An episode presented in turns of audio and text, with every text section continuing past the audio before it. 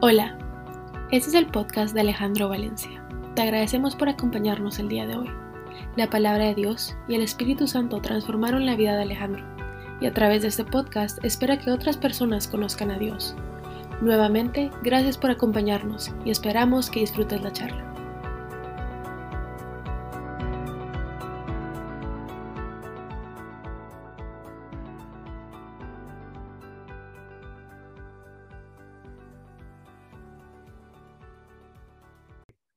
Es un gusto volver a estar esta noche aquí con ustedes y, quisiera empezar con, con un versículo, con dos versículos que están en el libro de Juan 18, 37 y 38. Y se presenta en un momento en que llevan a Jesucristo preso y se lo presentan a Pilato. Y Pilato, después de hacerle varias preguntas, llega a esta pregunta. Son dos que me deja reflexionando sobre el tema que vamos a, platicar el día de hoy. Pilato le dijo, entonces eres un rey. Tú dices que soy un rey, contestó Jesús. En realidad, yo vine, yo nací y vine al mundo para dar testimonio de la verdad. Todos los que aman la verdad reconocen que lo que digo es cierto. Pregunta nuevamente Pilato, ¿qué es la verdad? Entonces Pilato salió a donde estaba el pueblo y dijo, a este hombre no es culpable de ningún delito. Pero me queda resonando en la cabeza la pregunta de Pilato. Pilato tenía a Dios enfrente, tenía a Jesucristo enfrente. Le dijo quién era. Le contestó. Y aún vuelve y pregunta, ¿qué es la verdad? Y así se quedó porque creo que nunca la supo a pesar de tener a Jesús enfrente. Y creo que eso nos pasa a muchos de nosotros, o por lo menos a mí me pasó por muchísimo tiempo. Saber quién es Dios es importante, es bien importante. Saber que Dios es la verdad es importante, porque lo que creamos sobre Dios da forma a nuestra vida y a cómo vivimos cada uno de nuestros días. Muchos como yo empezamos a tener conocimiento de Dios desde muy pequeños. Y en mi caso, lo fue recogiendo partículas o diferentes versiones o fragmentos de quién era Dios en mi familia, en lo que pensaban mis papás, en lo que pensaban mis hermanos, eh, lo que pensaban mis abuelas, porque no tuve abuelos vivos para poder compartir con ellos, pero sí tuve dos abuelas, en lo que pensaban mis tíos y mis tías, en lo que pensaban mis primos, en lo que decían, porque no era un tema en el cual se hablara en una mesa sencillamente iba tomando fragmentos de las conversaciones y iban quedando grabadas en mi disco duro. Luego fue en los colegios y pongo colegios en plural porque fueron varios por los que pasé y con los amigos que de vez en cuando en algún recreo expresaban algo de Dios. Ya fue estando en los últimos años del colegio, donde gracias a todos esos fragmentos que fui recogiendo por 18, 19 años, Ah, pude formar una imagen de quién era Dios para mí. Lo que me llevó inconscientemente, eso sí, por muchos años, a llevar una vida tal y como yo lo hice. Y por muchísimos años lo hice pensando que ese era Dios. De todos esos fragmentos que yo fui armando ah, o que fui tomando de las diferentes personas que fueron compartiendo lo que ellos creían que era para Dios. Y resultó lo que yo había aprendido de Dios durante todos esos años y que viví por 40 años más, 48 años, eh, en lo que había creído de Dios, estaba bien alejado de lo que era la, la realidad. Yo no sé cuántos se pueden identificar con una situación como la mía, pero eh, yo creo que en una realidad como la que hoy enfrentamos todos los días, no creo que alguien quiera llegar a estar equivocado acerca de Dios. Si usted hoy es como yo un seguidor comprometido con Jesús o tal vez es un escéptico lleno de preguntas yo sobre Dios, quién es Dios y qué hace Dios. Pues yo le doy gracias de que hoy esté aquí escuchando este mensaje donde quiera que se encuentre o cuando lo vaya a escuchar, porque este es un lugar seguro para explorar muchas de esas dudas. Estoy siempre disponible para contarle lo que Dios ha hecho en mi vida.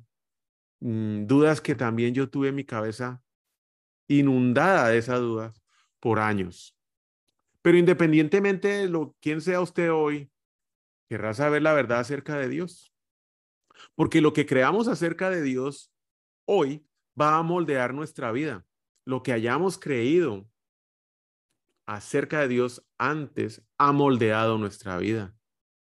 Y lo veremos reflejado en nuestro diario vivir, en cada una de las decisiones, en cada una de las acciones que tomemos, en la manera en la cual nos enfrentamos a los retos y a las dificultades, así como también en la forma que vemos todo lo que nos rodea, el mundo que nos rodea, desde el círculo más cercano, nuestros familiares y amigos, hasta lo que puede estar llegando a pasar en Ucrania o al otro lado del mundo.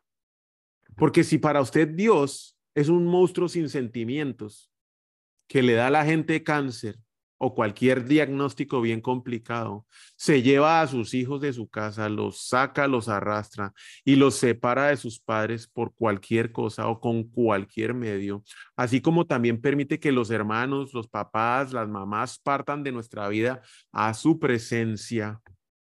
Y además todo tiene que estar bien, así como que nosotros también lo debemos aceptar si es lo que usted piensa, porque es parte de un plan perfecto donde además Dios es todopoderoso, pues, pero que no es bueno y compasivo. Entonces, su posición debe ser como la que yo tuve por muchos años. Yo soy el que me debo cuidar de mí mismo y por mí mismo. Y nadie, nadie se va a encargar. Yo necesito protegerme porque nadie más lo va a hacer por mí. ¿Cuál Dios? Si ese es un Dios bien lejano, que no se preocupa por mí. Por el contrario, si usted ve a un Dios que es un buen pastor, si lo ve como un padre que usted tiene en el cielo, que se preocupa por mí, que está atento a mis necesidades, que conoce lo que yo necesito, pues también necesito saberlo. Si ese Dios, entonces, es así, necesito estar seguro de que esto es verdad. Porque si es un Dios así, voy a poder descansar. Voy a poder descansar en Él. Y seguramente voy a poderle bajar la velocidad a la vida que llevo todos los días, sabiendo que todo va a estar bien cuando pongo mi confianza en Él. Necesito cualquiera de las dos razones que yo tenga o cualquiera de las dos maneras en que yo vea a Dios. Necesito saber quién es Él y qué, quién de verdad es Él. Porque sabiendo quién es Dios, así voy a saber verdaderamente quién soy yo. Y voy a poder navegar este complicado mundo moderno donde hoy nos enfrentamos todos. No sé si usted, eh, pero quiera ver, yo sí, quién es Dios en realidad. Quiero estar seguro de conocerlo correctamente.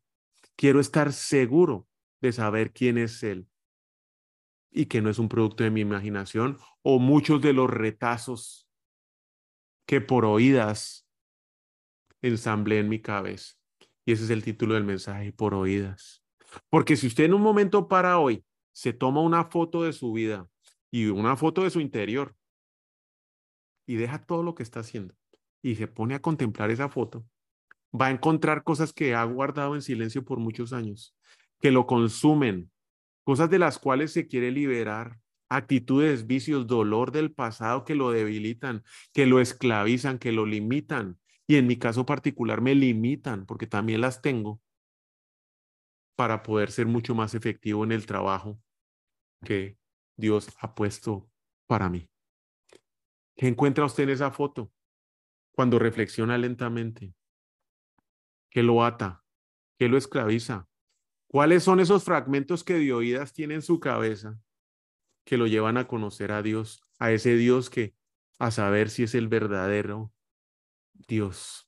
Su manera de ver a Dios, la manera como aprendió de Él, el dolor, el pasado, los vicios, las actitudes, las cadenas que vienen de la familia, que lo llevan a estar preso hoy y sin libertad. Creo definitivamente en este punto que si usted es alguien que está comprometido con Dios o lleva años de hacerlo. O bien, si no lo conoce y no está para nada interesado en Él o en Dios y lo ve lejano y sin interés por usted, todos, definitivamente todos necesitamos libertad. Esa libertad que de las cosas que nos atan y que llevamos dentro y que solamente Jesús, en mi caso particular, me ha podido liberar. Liberar de eso que me ataba y que nos consumía, que me consumía, que me mantenía preso, que me dolía, que me ahogaba y donde muchos de nosotros sabemos que estamos ahí y no queremos seguir presos, pero sí deseamos y anhelamos desesperadamente esa libertad.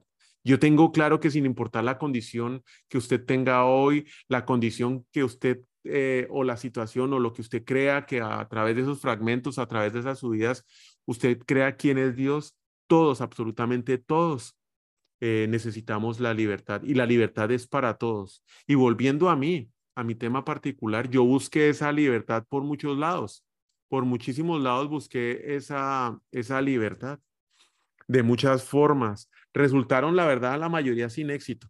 Y otras terminaron peor que la enfermedad de lo que estaba intentando salir. Me ataron fue, pero muchísimo más.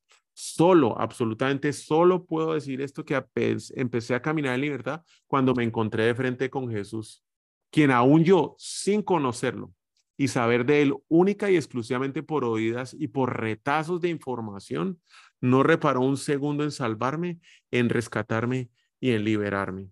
Juan 14, 6 dice, Jesús le contestó, yo soy el camino, la verdad y la vida. Nadie puede ir al Padre si no es por medio de mí. No pierdas la oportunidad de encontrarse con Jesús como le pasó a Poncio en el principio de la historia, que lo vio, se lo dijo, yo soy la verdad, yo soy el camino. Y dijo, bueno, listo, perfecto, ya se puede ir. Y continuó su vida como si nada. Logré entender que a mi manera, de hacer las cosas, que con mis manos, que con mi esfuerzo, que con mi conocimiento o mis recursos, nunca iba a encontrar esa libertad que tanto deseaba, que tanto anhelaba y que solo encontré cuando conocí personalmente a Jesús y no fue por oídas, cuando me enfrenté con Él y cuando lo vi de frente y pude realizar que en Él encontraba lo que yo tanto deseaba. No sé cómo podemos llegar nosotros a pedirle un limón a un árbol de mango, pero en esas estamos. El que no conoce el perdón o que no lo ha experimentado, no perdona. Usted no puede dar de lo que no lleva adentro, no lo conoce. Esa es la situación de muchos que por oídas, ¿sí? Conocen a un Dios lejano y que no han experimentado ese perdón que Dios con su eh, sacrificio vino a darnos. No podrán llegar a experimentarlo. En otro lado están los que han sido perdonados, que en algún momento, perdón, que en algún momento conocieron a Jesús, lo recibieron en su vida, en una situación difícil o particular, pero después siguieron viviendo la vida tal y como lo venían haciendo antes. Y este tipo de persona puede esperar un destino muy triste porque la verdad van a tener una vida llena de días amargos.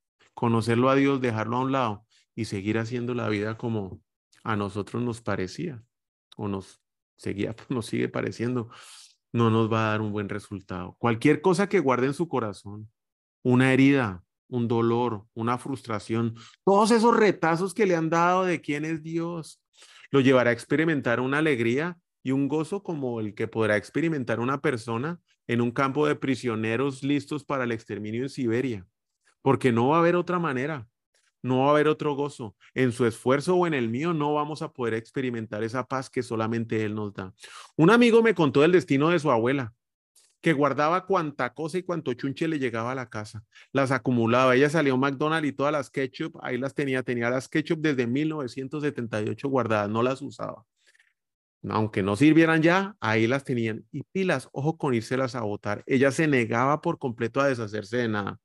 Su familia fue testigo de dos consecuencias terribles. Ella, primero que todo, perdió el sueño. Y lo segundo que se le fue fueron esos tesoros que tanto deseaba y tenía y quería ver. No los podía encontrar por ningún lado. No podía descansar porque la basura cubría toda su cama, no tenía espacio ni para poderse arrunchar al ladito, le tocaba dormir en el piso y no tenía cómo descansar o sobre la cantidad de basura que había puesto sobre la cama porque ya no le cabía en ningún otro lado. Y adicionalmente eso perdió todos los tesoros que quedaron enterrados bajo la montaña de basura. joyas, fotografías, libros favoritos que guardaban esas memorias, todo estaba escondido. No había manera que entre ese marañal de cosas pudiera encontrar sus tesoros o su descanso.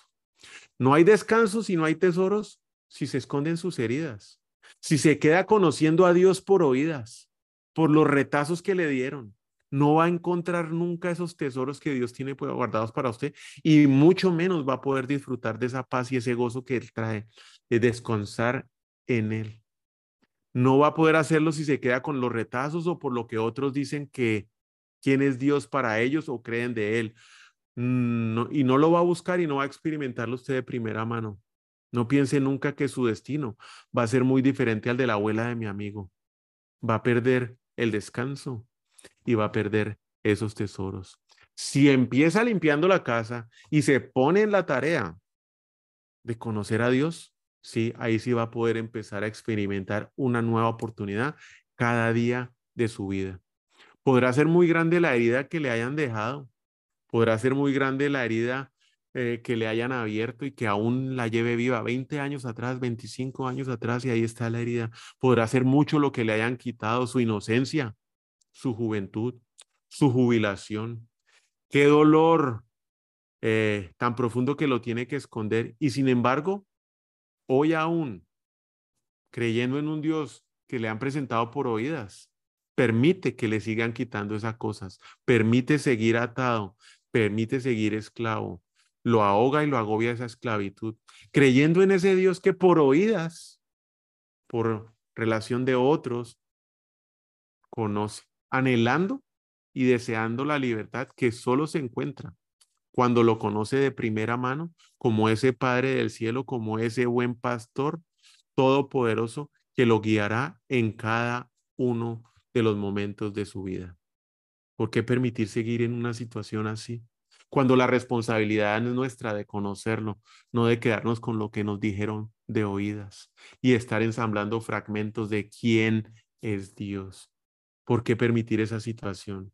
¿No hemos ya perdido lo suficiente como para seguir haciéndolo?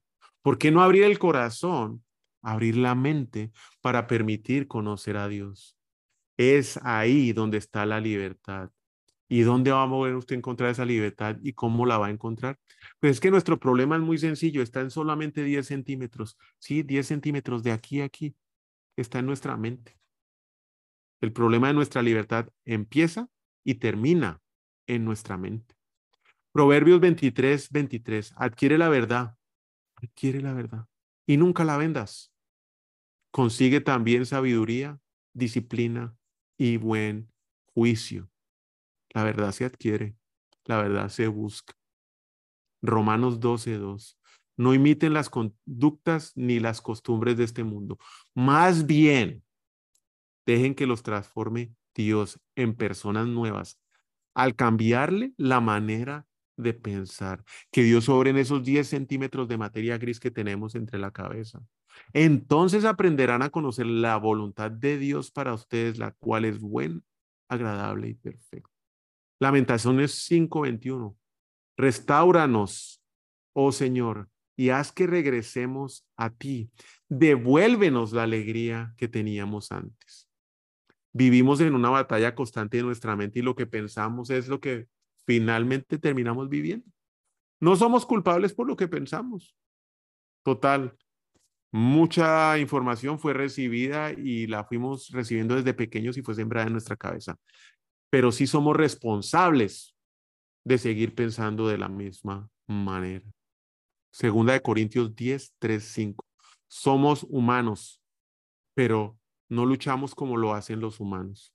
Usamos las armas poderosas de Dios no las del mundo, para derribar las fortalezas del razonamiento que se encuentran acá y para destruir argumentos falsos. Todas esas oídas, todos esos retazos, todas esas fracciones. destruimos todo obstáculo de arrogancia que impide que la gente conozca a Dios. Y es que esa viene a ser la razón de las oídas, de los retazos y de los cuentos que nos ayudan cuando somos jóvenes y no tenemos quien nos encamine a conocerlo a Dios capturamos los pensamientos rebeldes y enseñamos a las personas a obedecer a Cristo. cuando empezamos a seguirlo destruyendo y permitiendo que Él destruya todos esos pensamientos que tenemos en la cabeza. Yo pasé muchísimos años de mi vida prisionero de esas fortalezas, que con mi razonamiento humano solo se hacían más grandes y más fuertes, y claro, mucho más difíciles de destruir, imposible en mis fuerzas, prisionero de la decepción, viviendo algo que no era verdad. ¿Usted cómo se encuentra hoy? ¿Es usted libre o está atado a todas esas oídas y esas historias que tiene en la cabeza? ¿Qué fortalezas lo tienen prisionero? ¿Qué fortalezas hace usted mismo más grandes y más fuertes? ¿Sigue conociendo hoy a Dios solo por oídas? ¿Por lo que ha escuchado a los demás decir? ¿O de verdad ha decidido tener y experimentar una relación personal para Él? Para mí y en mi experiencia, la verdad viene por partes. No es de un solo que le riegan a uno y le sueltan todo. Es un viaje. Y sí, es un viaje largo. Lo que sí sé es que desde el día uno que usted decía experimentar eso, el camino hacia la libertad lo va a encontrar ese mismo día y es ese camino que tanto anhelamos. Pero para empezar este viaje debemos hacer varias cosas. Lo primero es ver la mentira. El Espíritu Santo es el que nos guía y nos muestra el camino hacia la libertad. Nos guía y nos lleva a Jesús. Él es el único que nos lleva a Jesús y lo llevamos dentro de nosotros. Salmo 139, 23, 24. Oh, examíname Dios y conoce mi corazón. Pruébame y conoce los pensamientos que me inquietan. Señálame cualquier cosa que mí te ofenda y guíame por el camino de la vida eterna. Lo segundo que debemos hacer es hablar esa verdad, hablar la verdad. Y esa es la palabra de Dios. Y para poder hablar la verdad, la debemos conocer. Si no, no vamos a estar hablando de nada. Hebreos 4:12. O vamos a estar hablando de la historia que nos contaron, que le contaron a aquel y que después le contaron a ella, no. Por eso es que se arman esas fortalezas en la cabeza. Hebreos 4:12. Pues la palabra de Dios es viva y poderosa. Es más contundente que cualquier espada de dos filos. Penetra en el alma y en el espíritu, entre la articulación y la médula del hueso. Deja al descubierto nuestros pensamientos y deseos más íntimos. Entra hasta el fondo y transforma, rompe fortalezas, rompe esquemas de pensamiento, rompe rutas de respuestas que nosotros hemos, nos hemos encargado de ir eh, haciendo más fuertes cada vez. ¿Qué pasa cuando conocemos y hablamos la palabra de Dios? Pues que la palabra de Dios empieza a separar las emociones y los sentimientos de la verdad. Y eso lo empieza a hacer aquí en nuestra mente. Y empezamos a ver lo que vivimos de una manera diferente, de una perspectiva diferente, desde la perspectiva de Dios. Y tercero, debemos sellar esa promesa, tomar las promesas de Dios como propias, como para mí, como que aplican en mi vida. Todas las promesas de Dios son para quienes buscamos desesperadamente esa verdad, no para aquellos que nos quedamos de oídas o por experiencias de otros, sino para aquellos que cultivamos una relación diaria con Dios, con ese deseo ferviente de conocerlo cada día más. Querer conocer eh, la verdad de una sola es como esperarse a ser millonario en un solo día. Va a estar condenado a la frustración. Conocer la verdad es un viaje que se hace un día a la vez y es de largo plazo, que implica esfuerzo, compromiso y sacrificio y que nadie lo puede hacer por usted. Lo que importa es el trabajo que hizo hoy, no lo que va a hacer en 10 años, no lo que va a hacer en una semana, es el trabajo que hizo hoy, donde continuamente vamos desarrollando día con día nuestra relación con Dios, permitiendo que su palabra se simiente en nuestra mente y nos vaya transformando un día a la vez, donde sus promesas se van acumulando en nuestra vida para poderlas ver realizarse en el largo viaje que hemos emprendido y que el resultado sea inevitable. Haciendo esto nos vamos a encontrar libres y viajando libremente. Ojo con estar comparando su viaje con el de los demás, porque cada uno de nosotros tiene su propio paso, tiene su propia velocidad y un plan diferente de Dios para cada uno de nosotros que lo definió con anterioridad. La buena noticia hoy también es que no importa cuándo empiece, perdón, dónde empiece hoy, en dónde esté, porque va a conocer la verdad y va a ser transformado. Lo importante es que empiece hoy, que deje las oídas y se concentre en conocer a Dios. Y la vida de José nos puede ayudar a ver cómo es este día. José fue un muchacho engreído y arrogante. No era suficientemente saber que él era, que él era el favorito de su papá y que además recibía un trato especial, ¿no? No, José también se encargó de restregárselo a sus hermanos. Habló sin pensar los sueños que Dios le había dado. Su padre lo reprendió y sus hermanos buscaron la venganza y vaya que la obtuvieron. ¿Se ve reflejado en algo de esta historia? Yo sí, en muchas partes de esas. La vida de José ilustra el proceso para conocer la verdad. Al principio de su vida, José carecía de ciertas cualidades que se obtienen solo con el paso del tiempo. Experiencia, humildad y sabiduría. Y solo fue el paso del tiempo y sus experiencias lo que lo llevaron a conocer profundamente a Dios de una forma personal. La fase uno de todo este proceso y por donde todos empezamos. empezamos. Yo sé que no sé. Escuche bien, yo sé que no sé. Todo el mundo comienza en un estado de ignorancia. Todos. Muchos se quedan ahí. Y ahí fue donde empezó eh, José. No entendía las dinámicas de la familia, menos podría imaginar lo que sus eh, palabras ah, iban a hacer en, sus hermanos y las reacciones que ellos iban a tener. Se movía por lo que sentía, lo que su corazón le decía lo, lo trasladaba, sus emociones, sus sentimientos, basado en lo que otras personas le podrían contar o en la relación que tenía con otras personas. Así tomaba sus decisiones, impetuoso eh, a tal grado que sus hermanos lo llegaron a aborrecer. José hizo y dijo cosas sin entender los problemas que implicaban para los demás. Solo se preocupaba por sus sueños. ¿Se ha visto en esa situación donde sus emociones dirigen sus pasos, donde su egoísmo es el que reina en su vida? Está aún pagando facturas por esas decisiones que tiempo atrás, movido por sentimientos temporales, tomó, pero esas decisiones tienen todavía consecuencias a largo plazo, donde la ignorancia de la verdad, tal y como le pudo haber pasado a José en algún momento, lo llevó a vivir por más de dos décadas. Sufrimiento, prisión, atado y sin libertad, alejado de su familia. ¿Puede encontrarse hoy así? Puede ser que se encuentre así en esta fase hoy. La fase 2 de, de, de conocerlo. Yo sé lo que no sé. Para José fue necesario pasar por un incidente transformador, lo que lo llevó a captar su atención. Claro, lo tiraron al foso y lo vendieron como esclavo y lo situó en el camino al cambio. ¿Qué me dice usted de ese diagnóstico? ¿Qué me dice usted del cáncer, de quedarse sin trabajo, de ese divorcio, que los hijos suyos no le hablen?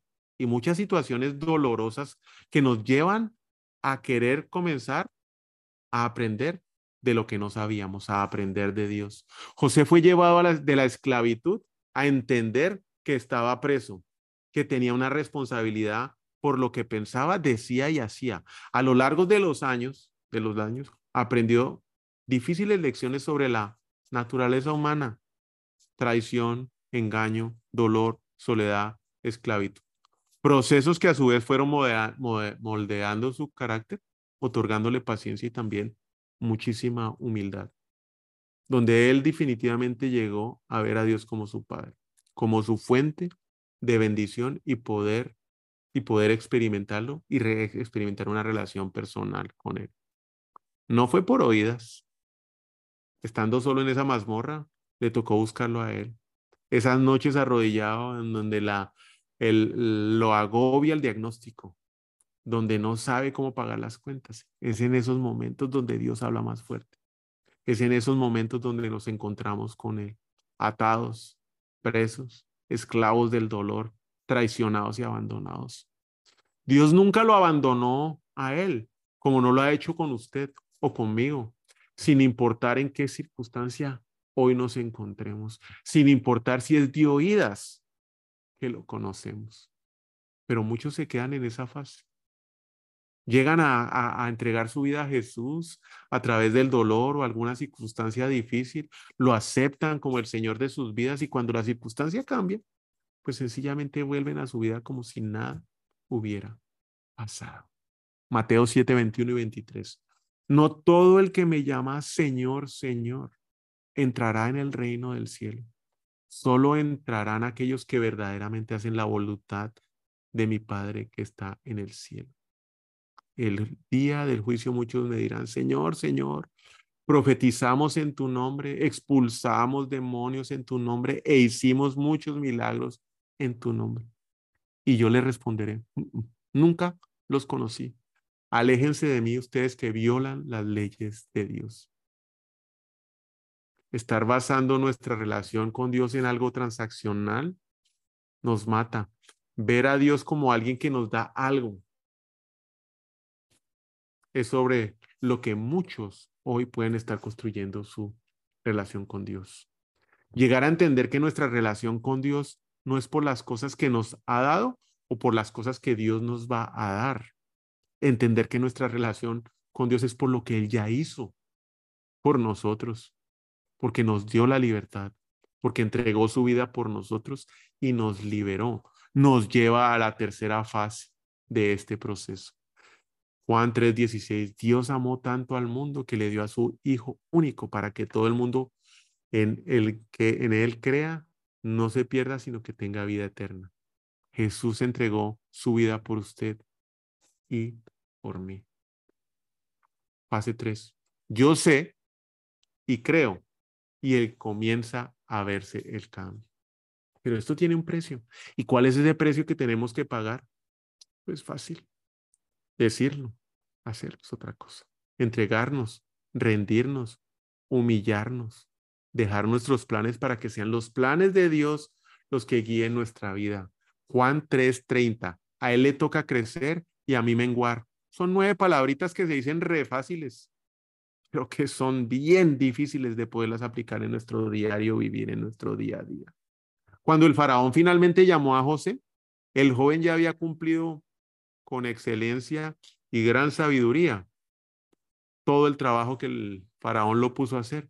Pero él no tuvo un éxito así que fuera de repente. ya llegó, cumplí 30 años y ahí está el éxito. No, tuvo que pagar un precio de 13 años para conocer la verdad, para obtener la sabiduría y el discernimiento, para caminar de la mano de Dios haciendo su voluntad. Todo eso tuvo un precio y José estuvo dispuesto y lo pagó. Y lo llevaron a ser la mano derecha del faraón, de la nación más poderosa en ese momento del mundo. ¿Quiere cumplir su propósito? ¿Está dispuesto a pagar el precio de morir a usted y permitir que Jesús crezca en usted? Que la verdad se quede sembrada dentro de usted y lo transforme. Y que además esa verdad no solo se quede ahí, sino que usted además la obedezca, porque la obediencia es la parte central de este viaje. Juan 14, 15. Si ustedes me aman, obedecerán mis mandamientos. Cuando uno se muere, se rinde y se entrega, es cuando conoce a Dios en su relación, no es por oídas. Es cuando el Espíritu Santo a usted lo guía. Y la fase cuatro, voy en mi vida obedeciendo debido a lo que sé. Durante las siete años de abundancia, José ejecutó ese plan con destreza. Llenó las ciudades de grano y preparó el país para la hambruna. Pero se pudo ver solamente que estaba en los planes de Dios cuando el tiempo de Abruna llegó y empezó a alimentar al pueblo de Egipto. Y fue tal la fortaleza que él tenía en esos momentos de gran dificultad que no solo alimentó al pueblo de Egipto, sino a todos los pueblos que estaban alrededor. Finalmente cumplió todas las profecías que en sus sueños Dios, en sus sueños Dios le había dado. Todos queremos libertad. Todos necesitamos tiempo para desarraigar lo que nos tenemos enterrado en nuestras cabezas, en nuestras mentes. Lo que aprendimos de oídas debe desaparecer para irse transformando en nuestro carácter. Pero quiero aclarar que no es solo tiempo lo que nos lleva a conocer la verdad. No es el tiempo que lleve uno asistiendo a la iglesia. No es el tiempo que uno lleve de recibir a Jesús como su Salvador. Definitivamente no es solo el tiempo lo que nos puede transformar. Porque algunas personas nunca entienden que para conocer la verdad debemos estar dispuestos a vivir un proceso. Un proceso que implica sacrificio, un, proceso que implica morir a nosotros mismos, salir de nuestras zonas de, de comodidad, que implica rendición, sometimiento en obediencia a esa verdad que día a día vamos conociendo, que a esa relación que tenemos con Dios y honramos a través de nuestras acciones en obediencia hacia Él para darle gloria en todo lo que hacemos. Por lo tanto, uno se puede quedar en la fase 1 o en la fase 2, conociendo a un Dios por oídas. Y qué dolor más grande. Afortunadamente para los israelitas, José no se quedó en la fase 1 o 2 o conociendo a un Dios por oídas. Él creció desde el fondo del foso hasta ser el segundo a bordo en el palacio. Un viaje que le tomó 23 años antes para poderse reunir con su familia y ver cumplidos sus sueños. Al final, José entendió que vivir en la verdad le permitió cumplir sus sueños, que Dios fue el que dirigió su proceso de crecimiento personal y él lo permitió y desarrolló su carácter de acuerdo a esa verdad que había sido formada para un propósito, que él había sido formado para un propósito mucho más grande que, que él mismo. Había sido un, para, formado para un propósito de alimentar no solo a un pueblo, sino a todos los pueblos que estaban alrededor. Algo que su, en su juventud y engreído nunca pudo llegar ni en sueños alcanzar. José había aprendido a ver las cosas desde la perspectiva de Dios. Génesis 50, 19, 20. No tengan miedo, les contestó José. ¿Puedo acaso yo tomar el lugar de Dios? En verdad que ustedes pensaron hacerme mal, pero Dios transformó ese mal en bien para lograr lo que hoy estamos viendo, salvar la vida de mucha gente. Y es que a eso estamos llamados usted y yo, a vivir nuestro proceso para que dejemos de tomar el lugar que tiene Dios en nuestras vidas y que conociendo la verdad por medio de una relación íntima con Jesús y guiados por el Espíritu Santo, cumplamos el plan para que el cual fuimos llamados, salvar la vida de muchas personas con el testimonio de lo que Dios está haciendo en nuestra vida. Segunda de Corintios 5:20 y aquí quiero para ya terminar. Así que somos embajadores de Cristo como si Dios los exhortara a ustedes por medio de nosotros. En nombre de Cristo les rogamos que se reconcilien con Dios. A eso estamos llamados. Estamos llamados a reflejar el amor de Dios en nuestras vidas, la verdad que Él nos da, la verdad que Él nos libera, servir a los demás con amor, presentando siempre con nuestras acciones a Jesús, para que no nos vean a nosotros, sino lo vean a Él. ¿Usted ya conoce a Jesús personalmente o por oídas? ¿Es esclavo de lo que oyó y lo que le dijeron de Dios? ¿Anhela y busca y desea esa libertad? Sin importar cuál sea su condición hoy, o si nunca ha emprendido el viaje, o no tiene ninguna relación con Dios, lo invito a que lo haga hoy. Si se ha alejado por alguna razón de ese viaje que ya había emprendido, lo invito a que lo retome y que llegue de una manera personal a conocer esa versión, esa verdad de Dios que solo por medio de su palabra y no por oídas puede tener. Vamos a orar. Señor Jesús, te damos infinitas gracias porque tú, por medio del Espíritu Santo, nos revelas quién es el Padre, porque te entregaste por nosotros, porque nos rescataste, porque nos salvaste, porque nos liberaste, porque nos redimiste. No porque nosotros hiciéramos algo, no lo mereciéramos, porque no, Señor, no lo merecemos. Por tu amor lo hiciste, Señor, por tu amor hacia nosotros.